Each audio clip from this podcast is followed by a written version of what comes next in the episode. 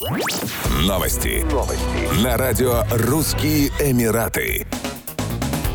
В Дубае ательеры ожидают восстановления зимнего спроса на размещение в гостиницах. Ожидается, что на фоне большого числа бронирования и проведения крупных международных мероприятий цены могут вырасти до 30%. Гостиницы надеются вернуться к допандемийным показателям работы благодаря росту туристического потока из Индии и Европы, а также возобновлению поездок из ряда африканских стран, таких как Нигерия и Кения. Повысить производительность гостиничной индустрии в конце года должны крупные международные выставки и форумы, такие как GTEX 2023, ADIPEC и COP28, участники которых уже начали бронирование номеров. По мнению экспертов, в отелях Дубая цены на размещение могут вырасти на 20-23%, в то время как в Северных Эмиратах рост может составить 15-20%.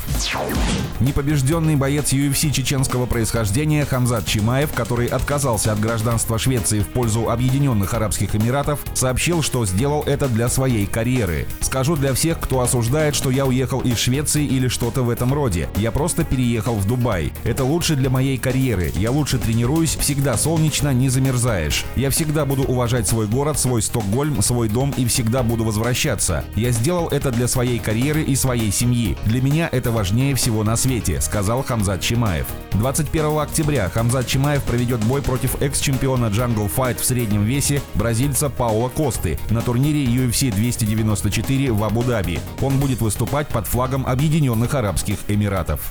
Еще больше новостей читайте на сайте RussianEmirates.com